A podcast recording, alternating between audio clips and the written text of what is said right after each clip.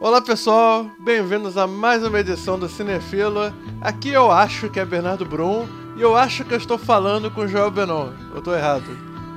Não, você está falando com o Joel Ramone. Ih, a realidade está entrando num vórtex agora, meu Deus. Tudo bem, Joel? Cara, não está tudo bem, cara. Não está tudo bem, não. Por quê? Está acontecendo um negócio muito sério aqui na minha casa hoje. O que houve?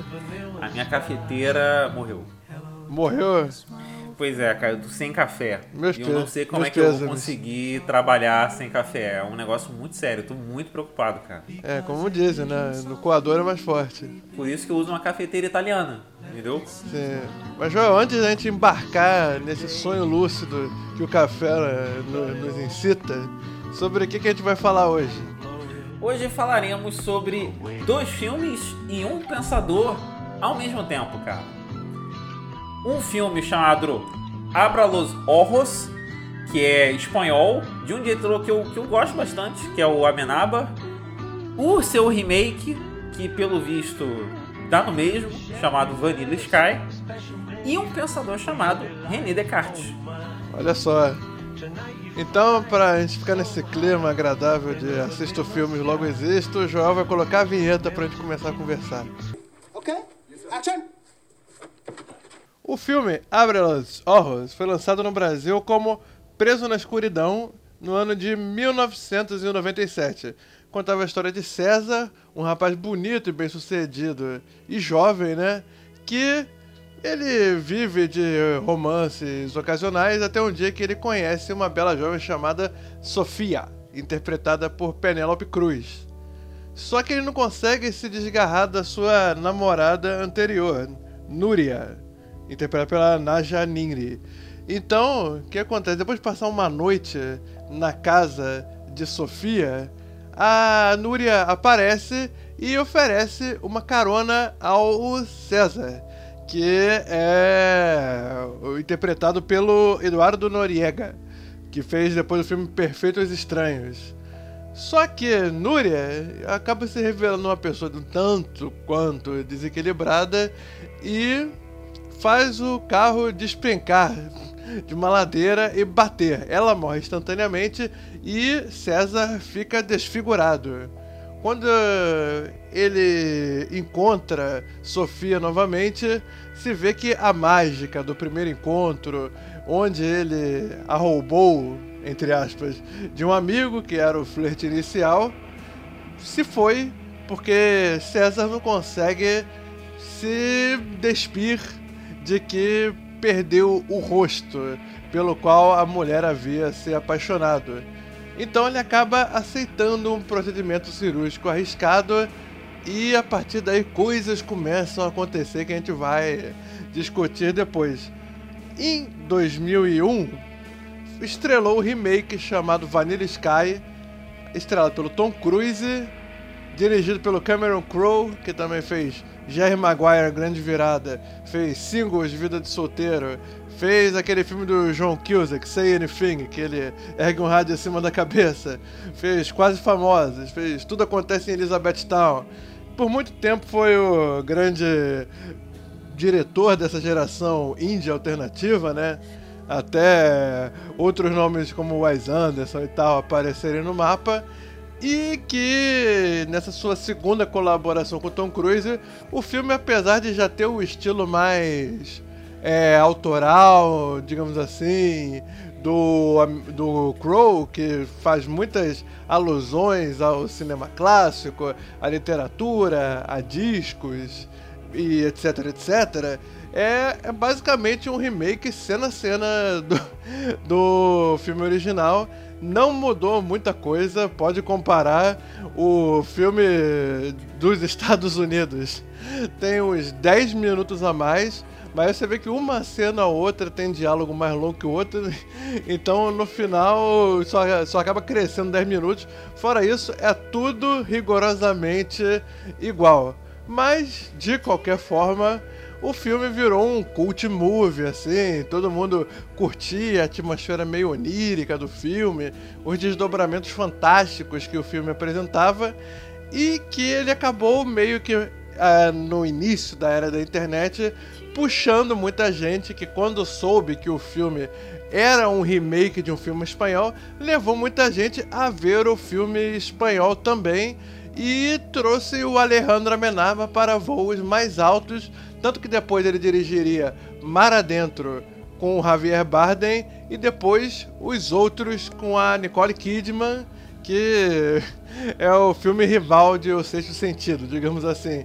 Uma curiosidade que a gente pode estabelecer entre os dois filmes logo de cara é que tanto o Abre los Ojos quanto o Vanilla Sky, a Penélope Cruz interpreta a personagem Sofia nas duas versões. Dá pra dizer que é mais ou menos o filme que lançou a carreira dessa atriz, que depois ficaria tão elogiada nos filmes da Moldova, Envolver, Vicky Cristina Barcelona e tal. Bom, Jó, o que, que você acha de Vanilla Sky? Cara, eu gosto muito desse filme. Eu vi em 2001, não, mentira, 2002, é, num DVD na casa de uma amiga minha, Adriana. Eu lembro que eu demorei muito a entender o, o, o filme e tal. Eu, eu realmente embarquei na história de gaiato total, curti bastante.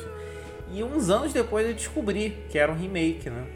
Aí eu baixei o Abra Los Orros e nunca vi. Mas eu acho que o filme do Tom Cruise ele tra traz uma coisa que é aquelas referências artes plásticas. O Vanilla Sky de, de Monet, né? O céu que parece feito de baunilha em várias cores e tal, que acaba tendo uma função narrativa no filme. Essa é uma das grandes diferenças. Uma das grandes, pelo que você falou, são uma das únicas. Uma das né? poucas diferenças, no caso. É... Cara, uma coisa que eu, que eu achei muito curioso quando eu assisti é porque ah, eu, eu curti muito a atuação da.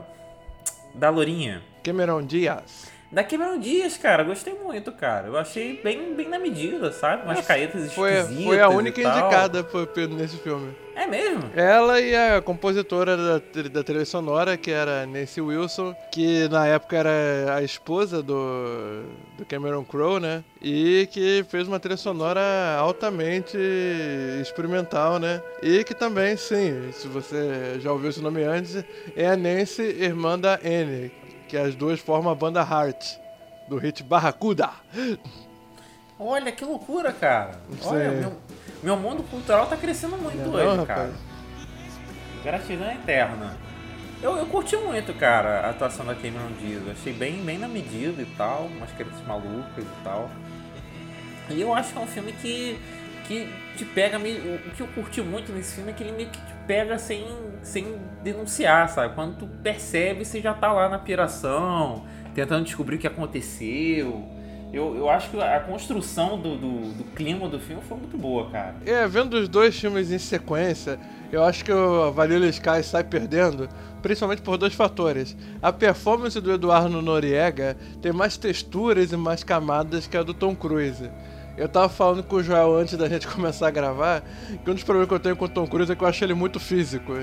Então, enquanto o Eduardo Noriega transmite vários pequenos detalhes de como é que a alma dele tá arrasada, né? Que ele tá contando tudo pra um psicólogo enquanto usa uma máscara, ele mal se levanta de onde tá.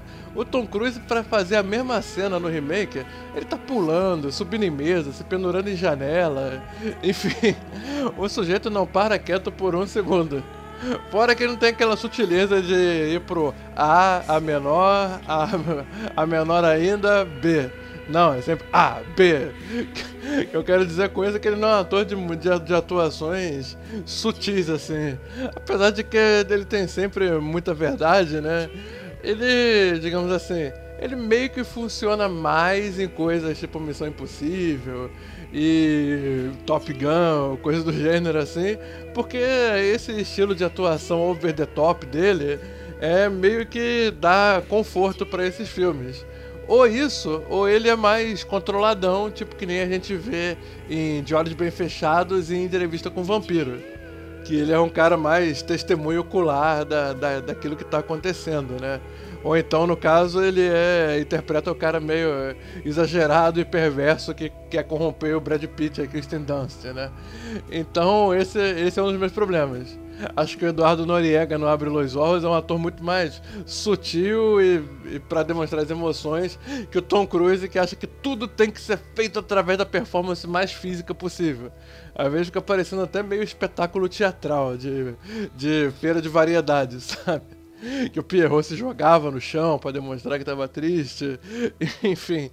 E a outra coisa é que eu tive um certo problema com o estilo autoral do Cameron Crowe, porque o Abre los Olhos, aí eu posso até estar sendo injusto de estar comparando dois filmes, dois diretores diferentes. O Alejandro Amenábar é um cara mais sombrio, solene, né? Ele dá o drama, aquela aura imperativa de drama, né? Enquanto não é o caso do Cameron Crowe, que na cena mais horrível do filme ele tá colocando. É, não sei, tá colocando tipo Good Vibrations do, do, do Beach Boys, que ele fala que ele queria criar uma contraposição, mas ele usa isso com tanta frequência que tá sempre tocando um indie rock, tá sempre tocando Beach Boys e Radiohead e Bob Dylan, que não sei o que, que pra mim às vezes fica parecendo que o sujeito ele só quis, sei lá, demonstrar a coleção de LPs que ele tinha. para colocar na trilha sonora do filme. Mas fora isso, ele tem algumas boas ideias, como os lances que ele faz na edição, tipo o início, aquele início meio flicado, assim, né? Que, fica congelando e avançando, congelando e avançando. É, e, e, de novo, quando tem a cena de sexo com a Penélope Cruz, que fica de novo usando esse recurso, né?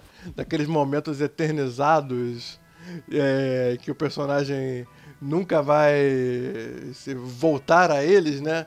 Mas, fora isso, é, prefiro muito mais o Abre los Olhos, que funciona bem como uma fábula de um cara que acredita que ele não é nada além do que ele apresenta para o mundo, né? E se uma pessoa tira isso dele, parece que ele não tem nada mais a mostrar para o mundo a não ser perversão, né? Cara, eu te falar que eu curti é, é, algumas, algumas passagens musicais, assim. Eu, eu confesso que eu embarquei na, na, na parte do Beat Boys e na parte que ele tá indo fazer uma cirurgia, que toca uma música lá que eu não tô lembrando agora, cara. É, de uma mulherzinha que canta, super tô, famosinha. Tô ligado, tô ligado. Sabe qual é? Sim. Eu, eu curti, eu dei uma embarcada. Pelo menos assim, é, na primeira vez que eu vi esse filme, né? Não sei se eu se eu assistindo hoje, talvez eu também ache meio over, né? Sim. Mas eu lembro que quando eu assisti funcionou. Eu, eu, eu captei a, a mensagem do nosso querido diretor aí. Bom, mas então acho que fica a dica, quem, quem quiser algo mais sóbrio e solene, vai no Abre Los Olhos, tem até um certo nível de inventividade. Quem quiser um negócio mais exagerado, e tal, com várias cabecices na hora de, de se dirigir, né? O roteiro já é bastante cabeça. Vai lá, o Cameron Crowe vai colocando referência a Godard, a Truffaut, fica copiando capa do Bob Dylan, por aí vai. Quem gosta desse estilo mais plástico assim, provavelmente vai curtir mais o Vanilla Sky. Sabe uma coisa que eu acho me despertou em estranheza no Vanilla Sky? ele, ele é vendido, né? Como um playboyzão, que só quer curtir, pá, mas eu acho que isso ficou tão, tão preso no texto, saca? Que eu confesso que eu achei meio forçado, entende? Uhum. Eu até entendia, assim, assistindo as cenas, pá e tal, mas eu acho que ficou tão, tão texto, assim, saca? Ah, é Citizen Dildo, eu gosto de aproveitar a vida, eu acho que não vou morrer nunca. É que a princípio ele só aparece se relacionando com duas mulheres, né? Exatamente. Se o cara fosse. Se o cara fosse, com perdão do meu francês, putanheiro mesmo. O cara tava pegando 10 ao mesmo tempo. Tava estourando é... champanhe, rei do camarote, é isso aí. Entendi. Isso é uma coisa que eu achei meio, meio estranha, sabe? Ele parece Muita... mais aquele socialite de gente boa, tipo Chiquinho Scarpa, tá ligado? Só falta a fantasia do Pateta. É, só, falta, só falta enterrar o Bentley. É, uma boa, boa referência, boa referência. Mas vem cá, tem algum momento preferido, mais impactante para você, que tu guarda com você até hoje? Cara, o Vanilla Sky foi um filme que me marcou muito porque eu comecei a perceber vendo esse filme que eu tava gostando mais de, de, de cinema do que, sei lá, média, saca? Eu comecei a notar a partir dali, entende? Que eu comecei a. Que eu comecei a gostar de filme mesmo, saca? Então ele tem um lugarzinho assim na, no, no meu coraçãozinho, entende? Entendi. Tem, tem uns filmes do início da década de 2000 que são responsáveis por muitos cinéfilos, eu diria. Final de 90, início de 2000, que é Clube da Luta, Vanilla Sky, Amélie Poulain... Matrix. É, Matrix, O Brilho Eterno de uma Mente Sem Lembranças, Donnie Darko. Essa safra criou muito cinéfilo, devo dizer. É, é, isso aí é muito fato. Pô, muita gente que eu conheço que fala, como é que você começou? Assim, da nossa idade, né? da nossa geração. Que chega assim, pô, como é que tu conseguiu, como é que tu começou a assistir filme? A pessoa vai falar um desses filmes. É o meu caso, por exemplo, Brilho Eterno foi um dos primeiros filmes que eu pirei o cabeção, por exemplo. Você pirou o cabeção no Brilho Eterno, Pirou o cabeção, cara. como diria o surto. Que legal, cara. Você não? E eu, eu demorei um pouco mais pra pirar o cabeção, entendeu? Até porque, assim, eu, eu sou uma pessoa que demora a perceber que as coisas acontecem comigo, né, cara? Entendi. Então eu, eu só, só me liguei mesmo pra valer uns. alguns anos depois, assim, quando eu tinha.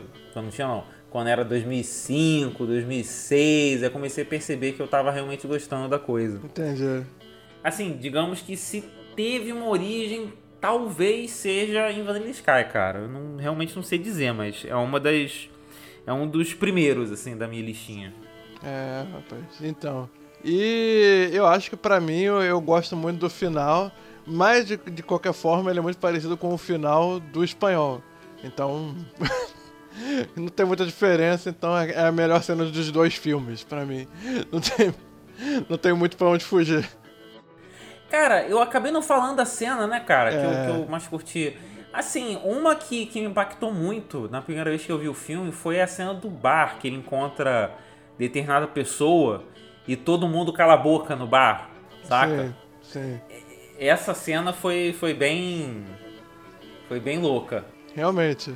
Até porque tem um fade branco, né? Tem? Eu não lembro desse fade aí, não. Eu acho que tem um fade. Acho que tem um fade branco separando a cena que ele teria acabado de bater na Penelope Cruz, é, cortando um fade branco pra já, já ele conversando com esse cara. Quase como se fosse um lapso cerebral, né? Você, hum, você, você tá num canto e aí de repente pá e você já tá. Ih, meu Deus, o que, que é isso? Você acha que a gente já pode falar de spoiler aqui, João? Pode ser, pode ser, pode ser. Bom, o filme, ele também é uma obra, por assim dizer, de ficção científica. Porque o cara, não sabendo lidar com o fato que estava desfigurado e que a mulher não queria mais ele, ele acaba aceitando é, um experimento de criogenia para congelar o corpo dele até ter tecnologia para reconstruir o seu rosto. E o que acontece? Ele está vivendo a partir de certa parte do filme em um sonho lúcido. E aí depois, lá pro final do filme, fala até que dá para perceber quando. Porque, tipo, você que escolheu o, esse, o seu mundo ter esse céu parecido com o do pintor Monet. Então, a, a, hora que a Penelope Cruz acorda o Tom Cruise na sarjeta, a partir dali que é o sonho. Porque é a primeira vez que aparece o céu pintado como se fosse o céu de Monet. Então, você ficar de olho ligado, você já consegue perceber dali.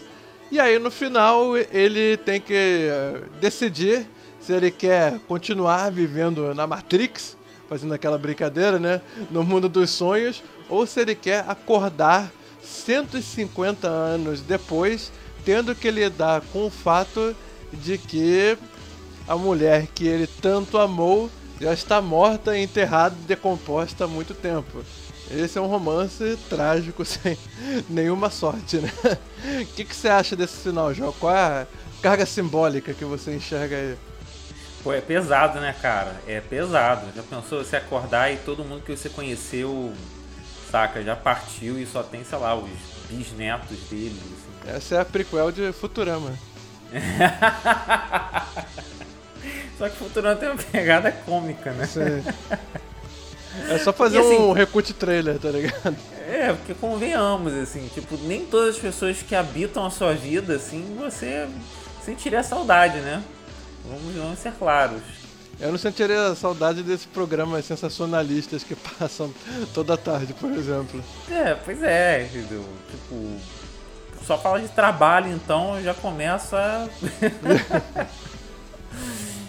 Mas então, então. É, eu, eu acho que é, é bem spoiler, né? Até porque quando a gente for falar do Descartes, a gente vai beliscar esse assunto, né? É, eu, eu, eu acho que esse é a voadora do filme, saca? É aquele soco no, no- no estômago que, assim, qualquer um consegue se identificar, né? Se identificar no sentido de, caraca, sentir aquela dor. Uma coisa que não ficou muito claro pra mim foi o seguinte: é, quando ele vai acordar, ele vai lembrar da vida que ele teve antes ou não? A vida sonhada? Não, a vida pra valer dele. É, eu acredito que sim. Ah, tá. Aqui que na minha cabeça não, aquilo seria meio que apagado, saca? Não, talvez ele só esquecesse do sonho que era uma memória fabricada, assim. Hum, entendi, entendi. Então eu, eu acho que esse é o grande socão do filme, né? É, se descobrir que aquilo tudo era um sonho e que ele vai acordar, mesmo que ele não acordasse naquele momento, né? Ele em algum instante ele ia acordar, saca? E, e descobrir que ele é um fóssil vivo, entendeu? cercado por pessoas desconhecidas num planeta que ele não conhece mais. Essa sequência eu queria ver. Pô, essa sequência deve ser dolorosa. Pois é. E, e ele, e ele tava deformado ainda, né? Sim, ainda tinha que reconstruir a cara. Jesus do céu. Bem, é esperar para daqui a 150 anos a, a tecnologia de, de reconstrução facial esteja mais avançada, né? Sim. Cara, então, eu vejo que o cinema da, da década de 90, 2000, assim, ela se provou muito intertextual, né? É muito feito com base em outras coisas, sendo que a primeira vez podia se permitir a um, a ter um intertexto cinematográfico, né? Desde a novela vague, assim, que também brincava com outros gêneros de filmes, mas se você perceber muita coisa tipo David Lynch, Irmãos Coen, Tarantino, o próprio Cameron Crowe, é, entre outros, faziam filmes baseados em outros filmes, em referências culturais deles, assim. Então essa, é então acho Vanilla Sky bem cinema contemporâneo mesmo. Ele dialoga com o que veio antes e tem até uma quebra de uma quebra de diegese, uma quebra de quarta parede assumida aí, porque esse filme é feito com base em outros filmes, para além do fato de ser um remake, né? Ele também tá pegando coisa da novela Vague, também tá citando Jules e Jim, também tá recriando capa de disco do Bob Dylan, então é cheio dessas brincadeiras visuais assim que ajudam a fomentar o conceito principal, que aquilo ali é um conceito da cabeça do protagonista, né? Quando você reproduz uma capa do Bob Dylan sob um céu pintado que nem os quadros de, de Claude Monet, isso é uma coisa que só poderia existir na sua cabeça, né? Uma realidade fabricada, uma realidade mágica demais. Assim como o pesadelo do cara é perverso demais, é psico, né? É psicodrama demais. Então é, é bem típico dos anos 90 e 2000, que foram anos diferentes dos anos 2010, 2020, que a gente está vivendo agora, que são anos muito políticos, né? Aqueles anos 90, 2000 são anos mais introspectivos, onde as pessoas, ou as pessoas ou os filmes, né, os artistas, meio que olhavam para a cabeça humana, para a alma humana, né? Todos os filmes têm essa pegada de falar sobre relacionamento, falar sobre é, realização pessoal, né? E foi uma coisa que eu fiquei pensando enquanto tava vendo. Hum, cara, eu confesso que não tem muito a adicionar, porque foi uma cena que eu acompanhei muito a conta gotas, saca? Não, só tô usando um exemplo. Um, um exemplo de muitos, né? O- Entendi. Outro exemplo é ele, o, o- a ostensividade que ele usa trilhas sonoras conhecidas, né? Que ele usa Bob Dylan, que ele usa Beach Boys, que ele usa Radiohead, enfim, faz uma verdadeira mescla de música pop ali, uma verdadeira coletânea. É, eu, eu confesso assim que isso aí tem que ser muito bem feito, né, cara? Porque senão fica muito over, né? Pois é, nesse caso eu tive problema. Eu, eu, lembro de duas cenas que, que ficaram over que eu curti. Agora as outras talvez eu tenha passado batido. É, um, um, um, cara que sabe fazer muito isso é o Scorsese, né, cara? Ele Sim, consegue total. pegar umas músicas bem, bem conhecidas e encaixar de uma Parecia maneira... que foram feitas pra cena, né? Exatamente, ele tem uma mão muito boa pra isso, cara. Aqui eu acho que briga um pouco de vez em quando. É, tal, talvez se assistir de novo eu tenha essa dificuldade também, cara. Mas, no saldo geral, eu diria que é um bom filme e que pro, pro público, assim, é um filme ok. O Vanilla Sky, né? O Abre Los Olhos eu tenho em maior consideração na minha cabeça, né? É, sobre justamente a autoconhecimento, sobre percepção do mundo que a gente vive, se a gente prefere, se a gente prefere viver o sonho ou viver a realidade. Enfim, acho que é um filme pop com Tom Cruise, Cameron Diaz, Penelope Cruz e tal, e que consegue trazer essas temáticas um tanto relevantes com uma abordagem bem autoral pra época, né? Então, nesse caso, se me pedirem pra recomendar, eu recomendo. Sim, eu super recomendo, cara. Eu tenho esse DVD jogado aqui na minha casa em algum lugar que eu não achei. Mas um dia eu vou achar. É, ele faz parte da minha, da das minhas listinhas aí de top 15, top 20, top 10. Não, top 10 já fica mais apertado, né? Mas é mais por memória afetiva mesmo, saca? Que só tua É um- fidelidade? Tá fazendo lista? Eu super recomendo, acho um filme muito bom.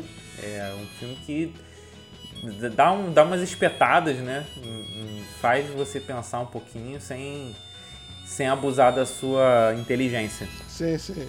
E o pessoal deve ter reparado que eu falei que é um filme que fala sobre autoconhecimento, percepção de si e percepção do mundo. Porque agora a gente vai falar de René Descartes logo depois da vinheta do Joel.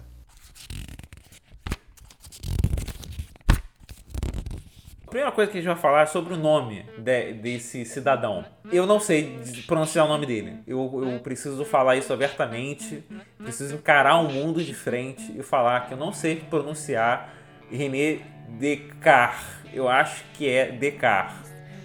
Porque antes de entrar na faculdade eu sempre chamei ele de Descartes. Lá eu comecei a ouvir Descartes. É, descarte, descarte pra mim é o reciclável aqui de fora que eu jogo as garrafas PET. É, a gente tinha, tinha umas piadocas lá no FX que era assim: ah, essas piadas são muito filme, então a gente tem que descarte todas elas. Ah, kkk. Riu-me muito. Aí, você já pegou o espírito da coisa. É, vou daqui, ó, ano que vem eu tô entrando na faculdade de filosofia. Então, ele tem um nome aí que eu chamo de Descartes, só que eu não sei se é Descartes de... que seja. O mais legal é que o nome em latim dele é Renatus Cartesius. Entendi. É, é muito legal esse nome, cara. Eu, eu sou a favor, entendeu? De toda a humanidade chamar o Descartes de Renatus Cartesius. É muito mais legal, Eu cara. fico imaginando o personagem do Monty Python quando eu ouço o nome. Aham, não, cara, é muito nome de personagem, cara. É muito nome de personagem. Renatos, como é que é? Cartésios? Renatus Cartesius. Cartésios, amigo do Bigos Dicos. Então, o nosso amigo Renatus, ele nasceu na França, em Le Rey. Também não sei se é Le Rey, tá? Mas que seja. No dia 31 de março de 1596. É, o interessante da, da gente falar a, nascimento dele é que ele foi contemporâneo de um cara chamado Galileu Galilei. E, e eu, eu, sinceramente acho que isso tem uma relação. é, isso aí já é minha leitura porca do Descartes, porque eu confesso que o Descartes ele não faz parte do meu hall dos favoritos, tá? Apesar de eu, de eu curtir algumas coisas dele, porque ele tem um estilo muito diferente do meu de abordar o mundo e a gente vai falar mais isso em breve. É, mas na minha leitura do Descartes, eu acho que tem uma total relação, saca? E a gente vai chegar a isso mais lá na frente. Pra quem é, curte matemática, já deve ter ouvido falar o nome dele em, em aulas de geometria. Você lembra do plano cartesiano, Bernardo? Eu lembro. Pois é, eu lembro Eu gostaria de não lembrar, na verdade. Eu, eu sim, eu lembro que existe o plano cartesiano, mas eu não sei para que, que serve, como funciona, eu não lembro direito. Né? Mas o, o Descartes, ele foi um matemático de muito destaque, ele tem obras é, de matemática que são tão importantes quanto as obras de filosofia dele. E ele também tinha obras sobre ciência também. Independentemente de tudo, o Descartes ele É um foi gráfico. um grande... Desculpa interromper. É, um gráfico. É o Y e o X. É, ah, isso. É ordenado e coordenado. Ah, olha só. Eu achava que era algo um pouco mais complexo. Ah, assim. você achou que era um plano que ele tava bolando, né? pra- Ah, é um plano infalível. É o plano cartesiano, o plano do Descartes. É, independentemente de tudo, o Descartes ele é um grande ponto de virada no pensamento europeu. Por quê? Como a gente vê, né, ele, ele é do quê? Do, ele nasceu no final do século XVI, morreu em 11 de fevereiro de 19 1650. Né? Ele viveu até 1650. Então ele era um homem do século XVII. Né? Faz muito tempo atrás. Não históricos. Um iluminista. Não, é um pré-iluminista Eita. né? Ele está mais ali na, na seara da Revolução Científica. Mas, se, se eu lembro bem, ele está pré-Revolução Científica. Ele, inclusive, ele influencia né, a Revolução Científica. Ele é um dos nomes que, que contribuiu para. Por quê? Porque ele é um ponto de virada. Até então, a educação europeia era muito pautada no que a gente chama de escolástica, que é o que a gente chama também de muita com- forçando muito a barra de filosofia medieval, tá? Tô sendo muito grosseiro, tá? Tô tô empurrando tudo na, mesmo, na mesma sacola, né? Bem Escolástica assim, pra mim era aquela personagem do professor Raimundo. é- como assim, cara? Aquela dona escolástica, dona escolástica. Nunca viu? Cara, não lembro da dona escolástica. Pô, aumente seu conhecimento, professor Raimundo. Pô, perdão, gente, perdão, perdão. Eu vou me redimir, eu vou me redimir. Mas até então a, a educação e a intelectualidade da época também era muito pautada nos- no pensamento antigo dos gregos e na interpretação que eles tiveram pelos filósofos medievais. Sendo que o que acontece, o Descartes e outros pensadores também, como Galileu, como Francis Bacon, eles começaram a notar que os escritos físicos, né, científicos da escolástica e do Aristóteles não condiziam muito com a concepção de ciência que estava nascendo, porque os gregos tinham um- uma concepção de ciência muito contemplativa enquanto estava nascendo, estava se configurando uma, uma, um conceito de ciência mais experimental, né? baseado na, na experiência, na coleta de evidências né? para sustentar a hipótese. O que era diferente do que era ensinado, porque o. Bem, eram os gregos, né, cara? Pô, os caras eram 400 anos de Cristo, então eles estavam dando os primeiros passos, né? E naquela época começou a ter essa, esse turning point, né? Eles começaram a ver, não, pera aí, a gente precisa testar as hipóteses científicas, a gente precisa coletar evidências para sustentar, né? E o Descartes foi um dos primeiros a endossar, digamos assim, essa corrente. Ele, como eu falei, ele escreveu muitos livros sobre matemática, sobre ciência, só que a gente vai falar aqui de um livro seminal dele, chamado Meditações Metafísicas, ou então, se você quiser dar uma de inteligente, Meditações sobre a Filosofia Primeira. Olha que, que, que coisa sofisticada. É pra falar com um copo de vinho na mão. Nessas meditações metafísicas, ou simplesmente meditações, e o que acontece? Ele escreve essas meditações com o seguinte intuito: de aplicar o que ele chama de dúvida hiperbólica ou dúvida metódica, digamos assim. Que ele vai falar o seguinte: olha só, vamos buscar aqui algo que seja indubitável, algo que eu não consiga duvidar, né? Então ele começa a questionar tudo o que possa existir, tudo. Quando eu falo tudo, é tudo. Seu corpo, o, o fone de ouvido, a janela do ônibus, do trem, a louça, a cama, os bichos, seu corpo, sua vida, tudo. Ele, ele dá a seguinte proposição: e se isso tudo for falso? E se isso tudo não existir? É, se eu vou procurar algo que eu não consiga duvidar, eu vou começar a questionar o todo. E a partir daí eu começo a buscar algo que eu não consiga duvidar. Quando ele, ele começa a, a duvidar de tudo que cerca, e quando eu falo tudo, o indivíduo está incluso, o indivíduo, no caso, é você que está ouvindo isso, ele fala o seguinte: e se todas as informações dos meus sentidos são falsas? E se eu não tenho corpo? E se eu não tenho mente? E se eu sou uma grande mentira? Se o mundo que eu habito não existe? Etc, etc. Se todos os objetos que compõem o mundo também não existem? Que se, sabe? E por isso que a dúvida é hiperbólica, né? Ele pega uma dúvida e transforma numa, numa bomba H. E nessa seara de buscar algo indubitável, é, ele acaba botando a, qualquer pessoa que lê em xeque.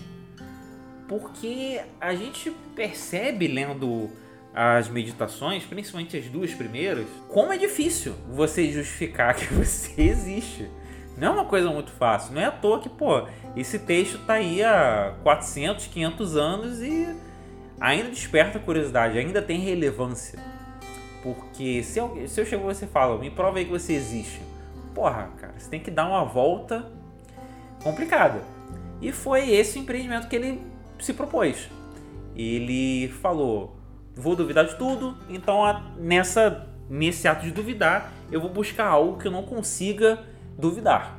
Uma, o que ele cansa de falar nas meditações, que são como é que é? As verdades claras e distintas. Ele vai buscar uma verdade clara e distinta. Aquilo que. Ele conseguiu? Então, a gente vai chegar lá.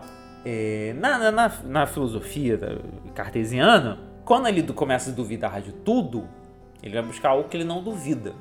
E como é que tem esse pulo? Ele consegue, segundo ele próprio, algo que ele não duvida, que é o quê?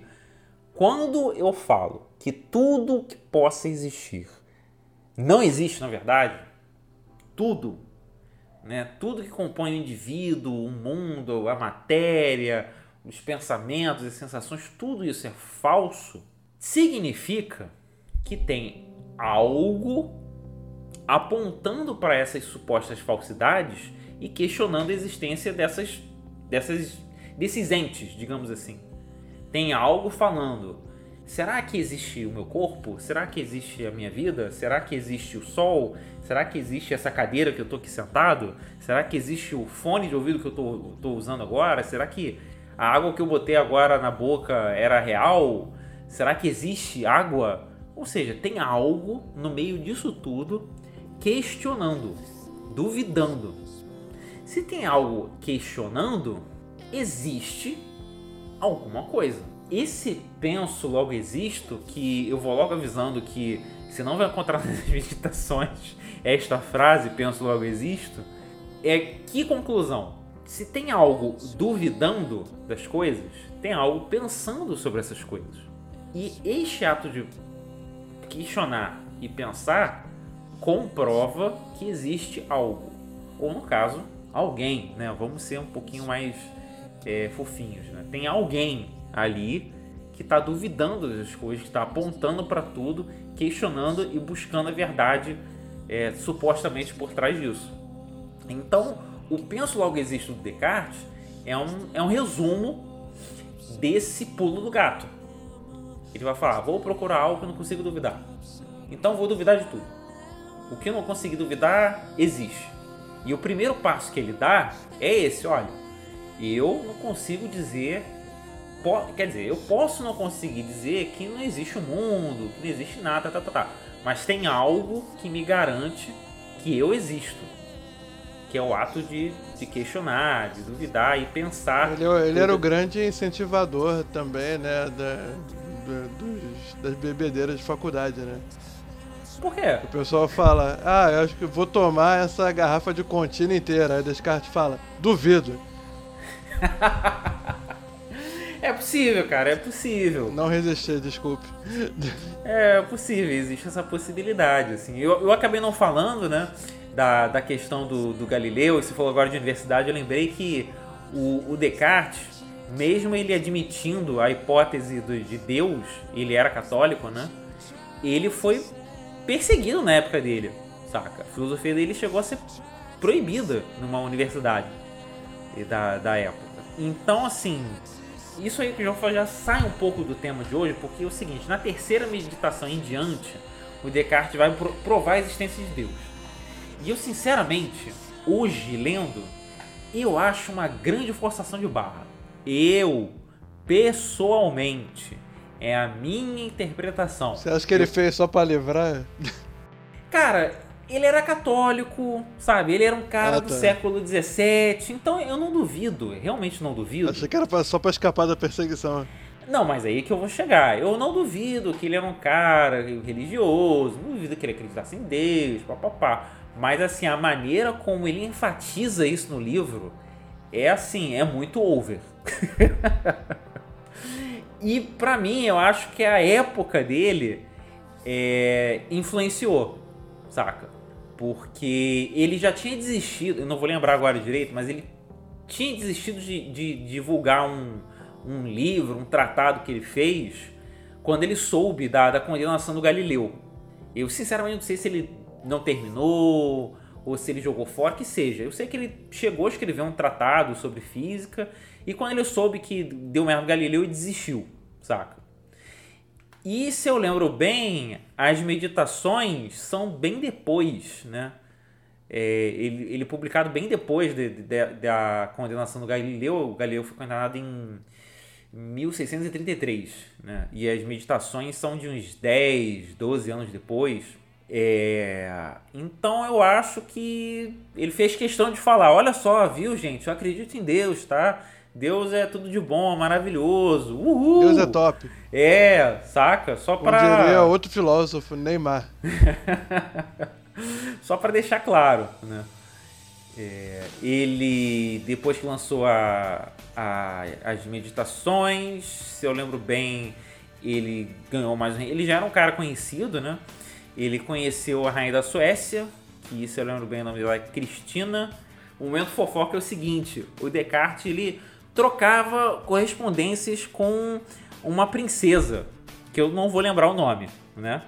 Ele trocava umas correspondências, né, com, com essa princesa. E aí depois ele conheceu a rainha da Suécia e a rainha da Suécia chamou ele para dar aulas para ela, Bernardo. Olha, Olha só. só. Caramba. E, mas aí o que aconteceu? O Descartes, mesmo sendo um cara viajado na Europa, francês, ele tinha que dar aula às 5 da manhã pra rainha da Suécia. Que mulher, que mulher chata também. Quem faz qualquer coisa às 5 horas da manhã? A rainha da Suécia. é, coisa, é... coisas de um país onde não anoitece, né? Pois é. Aí esse frio em excesso das, das manhãs gélidas da, da Suécia fez muito mal à saúde do, do nosso amigo Descartes ou melhor, nosso amigo Renatus. E no dia 11 de fevereiro de 1650 ele faleceu devido a uma pneumonia. O que dá. Mas assim, o, o, Descartes, ele, ele é um cara que ficou marcado. Quem mandou ele lá pra ficar ouvindo rock set, aba? ele ficou marcado pela por esse turning point que ele acabou fazendo parte da revolução científica, da metodologia científica.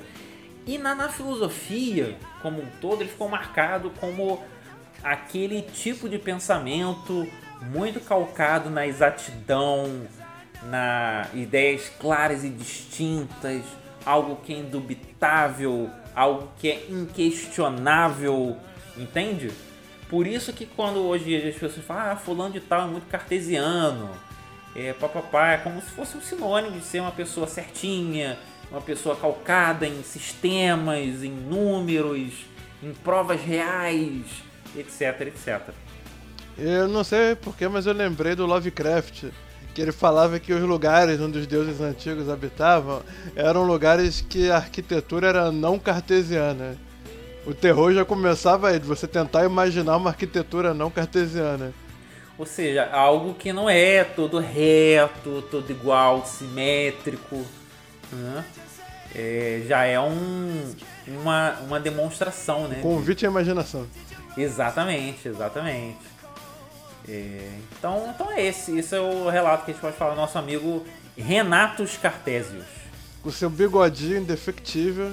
Podia, podia, podia tranquilamente tocar no Bad Company, né? Sim, ele também. Ah, dizem as mais línguas, né? Que ele é o cara do V de Vingança. Ah, não é o Guy Fawkes? O Guy Fawkes? Não, é o, é o Renato Cartésios. Olha só. Porque ele quer demolir as crenças antigas e substituir por verdades indubitáveis. Open your eyes. E como é que a gente pode relacionar o que Descartes o guitarrista de heavy metal do século XVII com as ideias de Vanilla Sky barra Abre Los Ojos. Então, a, a ideia do, do Penso Logo Existo é algo muito fluido, né? Sem entrar em literatura, teatro, teve, sem entrar nisso, só no cinema a gente consegue ver um trem de filmes que, que surfam nessa onda. Eu vi que você evitou um palavrão, né? Exatamente, exatamente. Estou ficando um cara cada vez mais polido. Se vendeu, se vendeu. é, tudo pelos likes. tudo pela monetização. Então, é, essa ideia, ela é um mas assim, convenhamos, assim, é uma ideia que dá para aproveitar de inúmeras maneiras. E que, como eu acabei de falar, só no cinema a gente vê muito filme que vai nessa onda. Só entre aqueles filmes que eu falei, né? Clube da Luta, Questão na Realidade, uhum. é, Matrix, O Sexto Sentido, Vanilla Sky, por aí vai. Exatamente. Show de é... Truman. Show de Truman também, né? Então, assim, é uma ideia que dá para usar de muitas maneiras, porque é algo muito. Assim, o que eu acho legal na. Assim, o que me. Cidade dos Sonhos, desculpa, mas tinha que citar também. Não, de boaça. Assim, eu confesso que é, foram as meditações que me salvaram de, de, de não detestar o Renato Cartésios. Sabe por quê? Porque ele é um cara muito calcado em sistema, em prova, em indubitável, pá. Ele tem um outro livro dele chamado O Discurso do Método, que assim, pô, é um treco super chato, sabe? Método do conhecimento. É importante, eu sei que é importante, é válido, principalmente no mundo de 2020. É algo super válido que eu super recomendo você dá uma lida no discurso do método, pai e tal. Mas assim, pô, eu, eu, eu tenho um pé no existencialismo, saca? Na verdade subjetiva. Então quando eu me deparo com, com essa galera mais é, de exatidão, eu tendo a, saca, não, não curtir muito. Mas, apesar de tudo, As Meditações é um livro que é muito convidativo, porque ele parte do nada, saca? Ele meio que abre o coração, saca? Ele senta e fala, então, quero buscar algo indubitável, pá, isso eu come... Sabe, ele escreve de maneira muito natural é... e você vai embarcando. E esse, questionamento de tudo é muito simples e você embarca muito facilmente. Né? E como é que a gente faz um paralelo com esse filme? Pô, a gente falou, né? Uma pessoa que voluntariamente vai numa uma empresa lá de, de criogenia, né? Ele fica congelado e vai ter um sonho. Como é que é o termo? Sonho o quê? Sonho, sonho lúcido. Sonho lúcido. Ou seja, ele vai vivenciar coisas que ele acha que está vivenciando. E aí a gente já abre uma longa discussão, né? Pô, mas até que ponto aquelas experiências realmente não são verdadeiras? Pá, Que seja, é, é, uma, é uma outra discussão. Mas aqui dentro do, do, do pensamento do Descartes, o que a gente pode falar é que é uma prova de como funciona a dúvida metódica, a dúvida metódica, herbólica, tanto faz. Você pode duvidar de tudo, mas a partir do momento que você duvida de tudo, você não duvida de si mesmo. Você que questiona pode não ser necessariamente o que você pensa de você, mas tem algo ali que está emitindo esses pensamentos. E no caso era o, o nosso amigo Tom Cruise, ou então, no original, o, o ator que eu não lembro o nome. Sim, sim. Ernesto Noriega. Ele existe, saca? Não, e curiosamente, né, no- nos, nos dois casos, ele no sonho ele existe de uma maneira que ele não existe de verdade no, no mundo que ele abandonou, né? Porque no sonho ele recupera, né, a imagem dele, não é? Sim. Eduardo Noriega, perdão. Eduardo Noriega.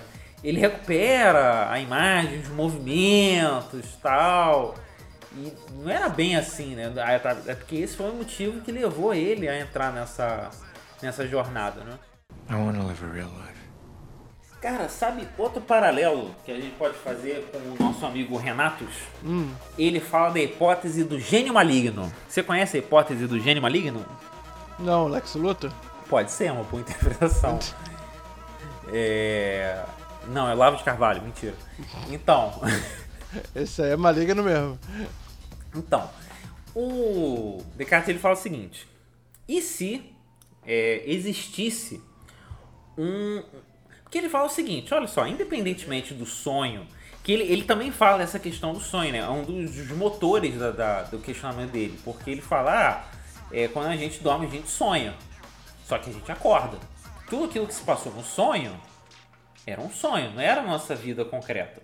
E isso é, é um dos, digamos, dos, dos trampolins. Ele fala, e se nossa vida concreta fosse um sonho interminável? Olha só. E, e, e tô falando sério, ele fala isso no, no livro. É tipo total filme, né? Sim, sim, é verdade. E ele fala também o seguinte: ah, mas mesmo no sonho, uma caneta. Ele não fala caneta, tá? Isso já é o meu exemplo. Mas mesmo você sonhando, se você pegar uma caneta e juntar com mais uma caneta, você vai ter duas canetas, certo? Sonhando ou acordado. Um mais um é igual a dois. Sonhando ou acordado, se você pegar e desenhar um triângulo, aquilo ali vai ser uma figura geométrica chamada triângulo, acordado ou dormindo. E falar, independentemente da situação, as verdades matemáticas, digamos assim, elas são as mesmas. E aí ele fala, e se existisse. Qual, qual é o, o, o pulo do gato que ele faz aí? E se existisse um gênio maligno que me enganasse a ponto de eu errar ou de eu não ter acesso até as verdades matemáticas, saca? E se, tipo, eu tivesse enganado até nessa situação, saca? É, é a hipótese do gênio maligno. E Que que. seria a Life Extension do filme. Exatamente, né? Em, em- em parceria com o, o personagem, né? Que ele vai lá e se submete voluntariamente, né? Mas é, é bem ou mal é, é a empresa, né? Que, que dá todo o aparato para ele achar que tá vivendo uma vida que, que ele não tá vivendo. Isso aí é interessante, né? Até disse que muitos dos filmes da época contavam com um questionamento até parecido, né? Mas o que eu fiquei é, pensando quando tava vendo o Vanilla Sky, o Abre los Orros e tal, que é preso na escuridão, mas eu prefiro Abre los Orros mesmo, é o, o quanto que a gente pode ser enganado pelos nossos sentidos, né?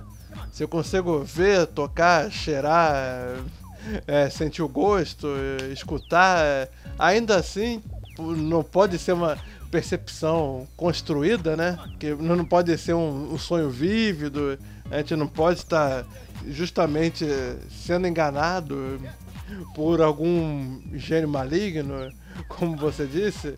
Então, será que só só a emoção que é o suficiente para você compreender o mundo? Você compreender o mundo com o fígado de maneira visceral? Mas também tem essa possibilidade que o filme oferece da gente entender o mundo de maneira racional, doa quem doer, né? Porque muitas das vezes, quando a gente vê nesses filmes aí, é como o próprio Morpheus diz em Matrix, que as pessoas, quando são arrancadas da Matrix, quando tem a sua realidade questionada, né? Elas brigam. Elas vão brigar pelo status quo. Então a primeira coisa que o cara faz é manter o status quo quando ele tá vendo uma mulher no lugar da outra, tá vendo Cameron Diaz no lugar de Penelope Cruz. É... O que acontece? Ele defende esse status quo de que como ele era um cara ricão e coisa do gênero e tal, ele só podia estar sendo vítima de uma conspiração e não que na verdade ele fosse arauto de si mesmo. Ele está naquela situação porque ele se enfiou ali, né? Olha, interessante, cara. Uma leitura muito interessante. Parece realmente as, as pessoas do Matrix, né? E eu também lembro de, de um filme que é, é, questionável, mas no meu filtro passa, chamado Inception. que as pessoas do sonho começam a ficar muito agressivas e querem expulsar o. Sabe? O, Aqui, do... Que mal ou bem também traz aquele questionamento, né? Entre uma realidade miserável e um sonho perfeito, você escolheria o sonho perfeito? Acho é, que muita é... gente sim. Sim, sim, e é muito tentador, né, cara?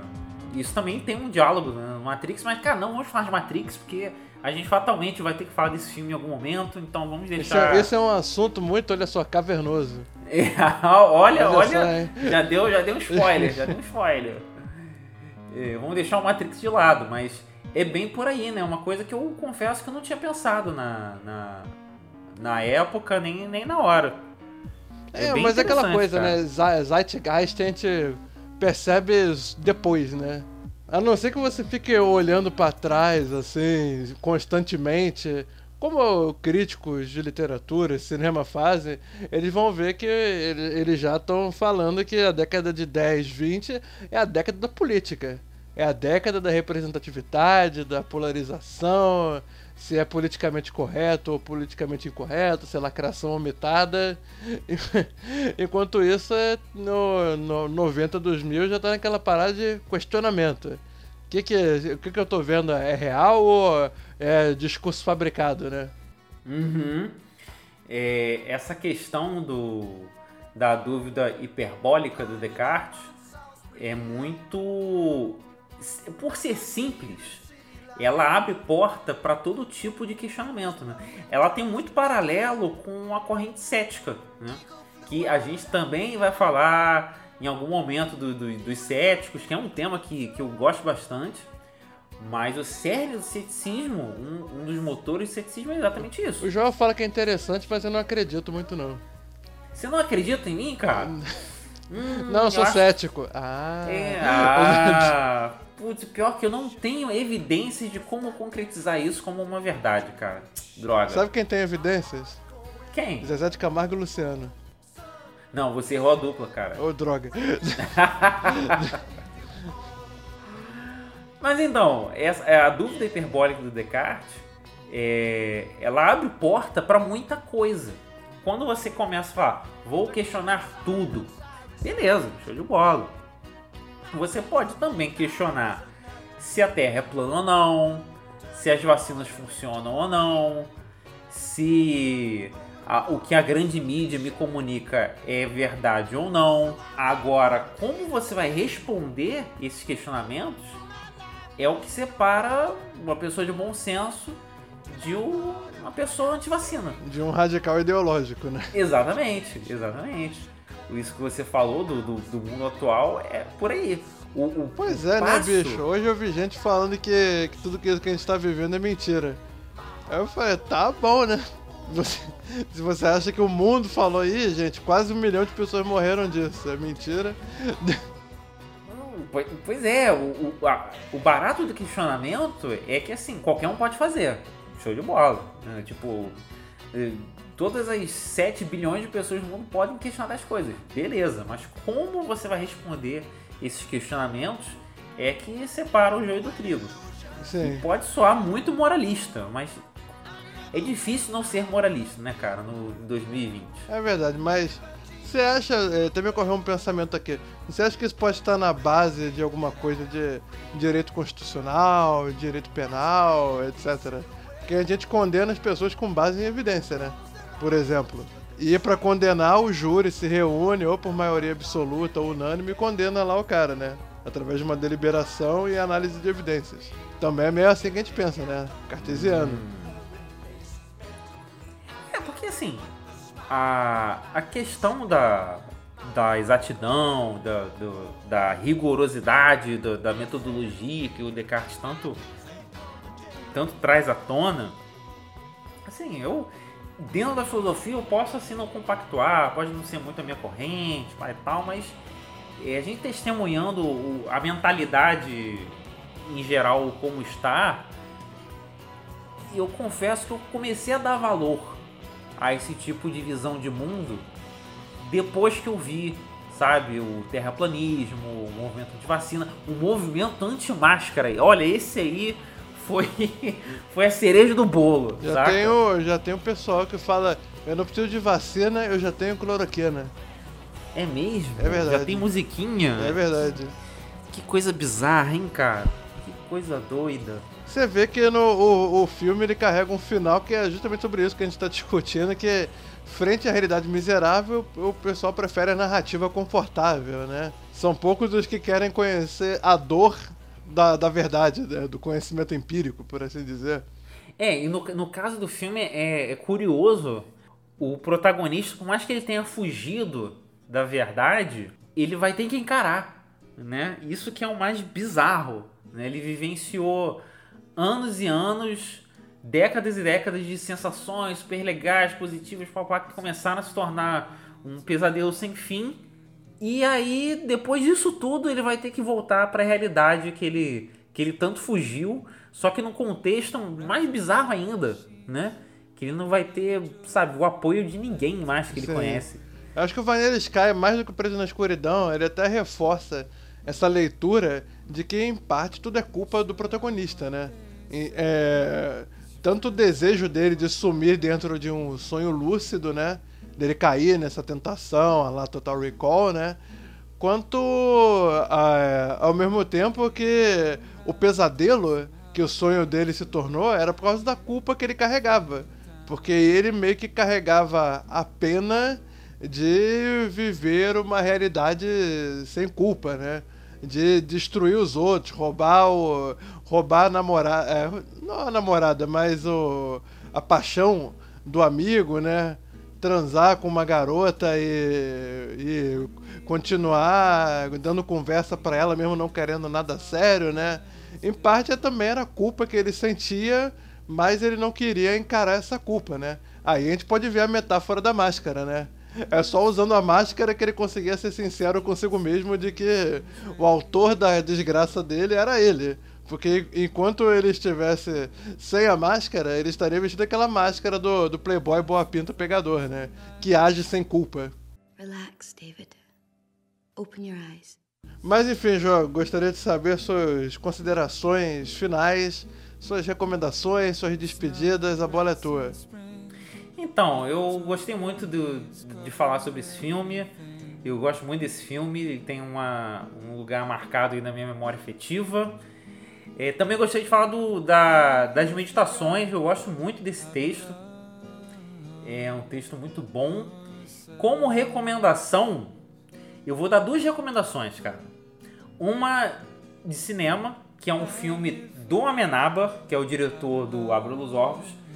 Muito bom, só que é um filme muito difícil de achar, chamado Teses, lembrei. Morte ao vivo. Teses, Morte ao Vivo. É um filme é, muito bom. Cara, eu, eu, eu acho uma aula de suspense esse filme.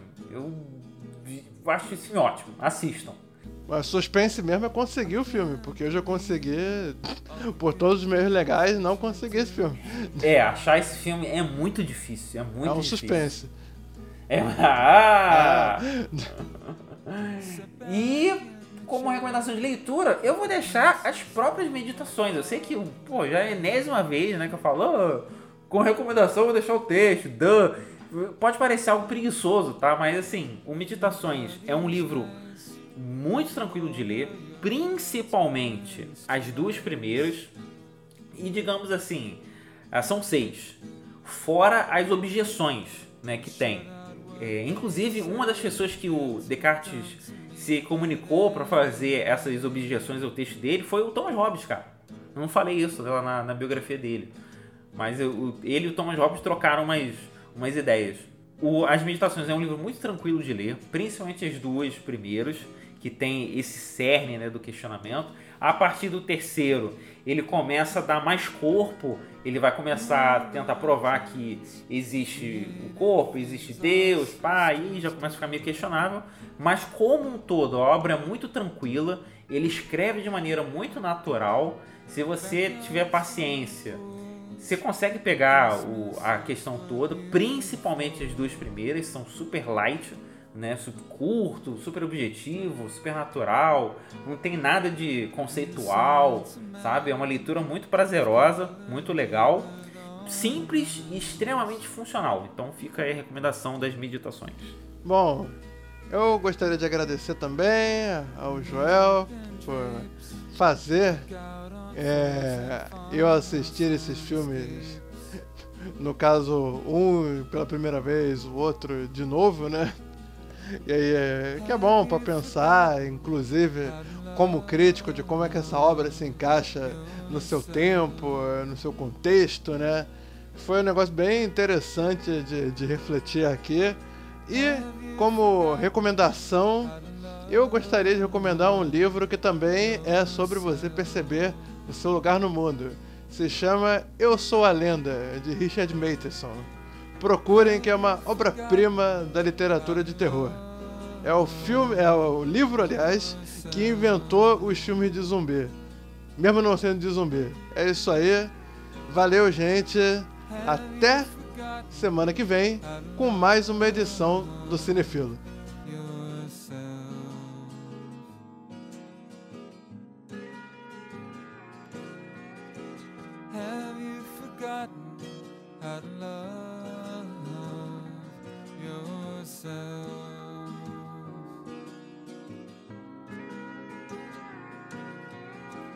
Have you forgotten how to love yourself?